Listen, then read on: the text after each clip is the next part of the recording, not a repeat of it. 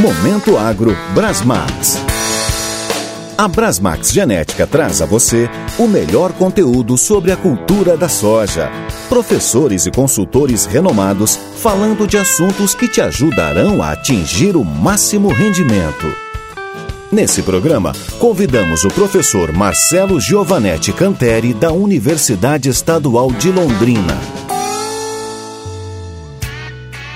Estamos aqui para conversar com vocês nesse podcast sobre as principais doenças da cultura da soja.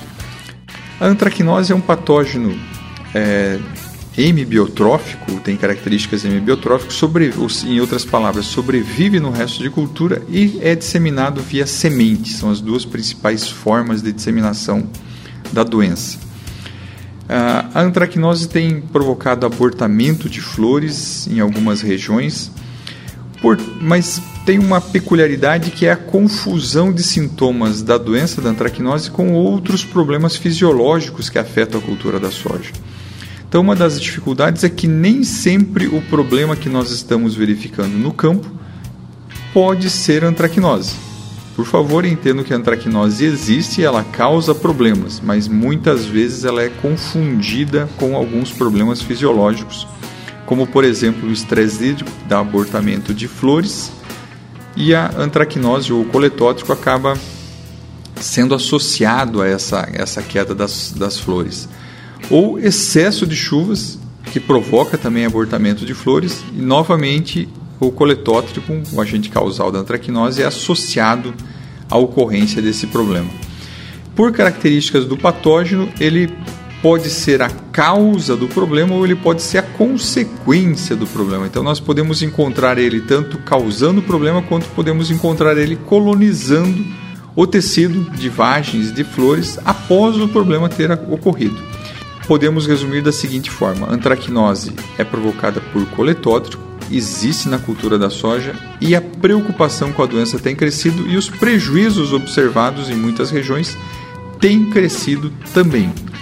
Estratégias para manejo dessa doença. Bom, ela é disseminada por resto de cultura, disseminada por sementes, então aí uma grande preocupação para evitar que o fungo atinja novas regiões, né? evitar é, fazer um, um, controle muito adequado da produção de sementes.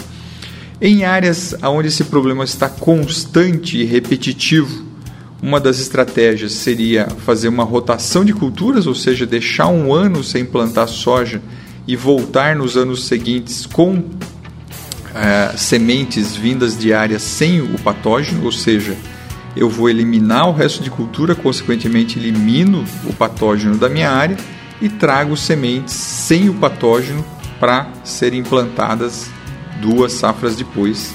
E eu acabo é, eliminando ou reduzindo bastante a severidade, a população desse patógeno na área e, consequentemente, reduzindo a severidade da doença nessa área. Outra estratégia que pode ser adotada é o controle químico. Então, nós temos alguns produtos que acabam tendo uma eficiência é, satisfatória para controlar a doença. Nem, os produtos não têm uma eficiência excelente, pelo menos até o momento não foi constatado algum produto com uma eficiência excelente para controlar a doença, mas nós temos produtos com eficiência satisfatória para que se possa é, fazer o manejo dessa doença. Novamente, para controlar essa doença, assim como no caso lá da doença de final de ciclo, que nós não esperamos o final do ciclo para fazer o controle da doença, para o caso da antracnose, nós também faremos esse controle por volta do florescimento.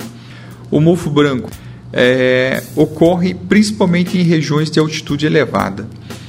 Qual essa relação da altitude? A altitude influencia a temperatura noturna então, temperaturas noturnas mais baixas, que ocorrem nessas regiões de altitude elevada, favorecem a germinação do apotécio. O apotécio é a estrutura que vai sair do escleródio do fungo. O escleródio é a estrutura de resistência que vai passar de uma safra para outra. Então, o escleródio passa de uma safra para outra, o apotécio germina desse escleródio quando a temperatura está por volta de 20 graus e tem umidade lança os esporos ou os ascosporos que vão colonizar a cultura da soja, principalmente as plantas de soja, né, principalmente na fase de florescimento.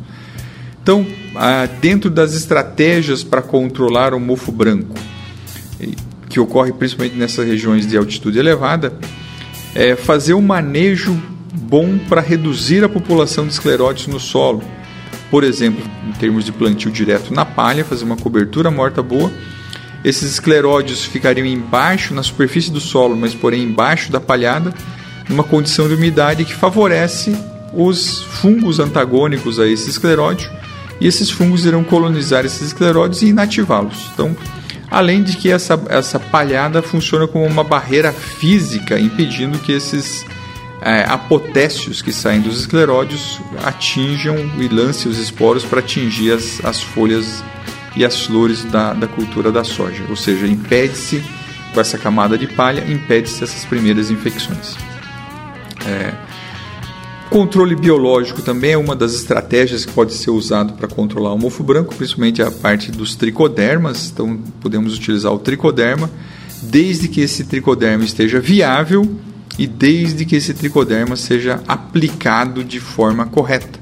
Uh, ou seja, quanto menos incidência de sol nessa, nesse controle biológico, melhor quanto mais profundo ele chegar na superfície do solo, melhor, ou seja, não na superfície do solo, mas no dossel das plantas, ou seja, atingir até o, o, o, a superfície do solo onde estão, estão os escleróides, fazemos um controle ou favorecemos a eficácia de controle desse controle biológico.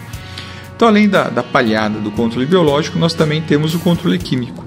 Para fazer o controle químico dessa doença, são recomendadas pelo menos duas aplicações com produtos eficientes. Essas aplicações seriam no início do florescimento e por volta de 7 a 10 dias depois uma segunda aplicação para fazer o manejo químico dessa doença em áreas onde tem uma grande incidência ou uma grande população de escleródios naquela área, onde o clima está favorável, nós podemos utilizar o controle químico para reduzir as perdas que essa doença possa provocar nessas áreas. Acompanhe nossos podcasts, saiba mais sobre a cultura da soja e leve mais rendimento à sua lavoura.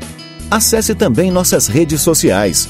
Brasmax Oficial no Facebook e Brasmax Genética no Instagram.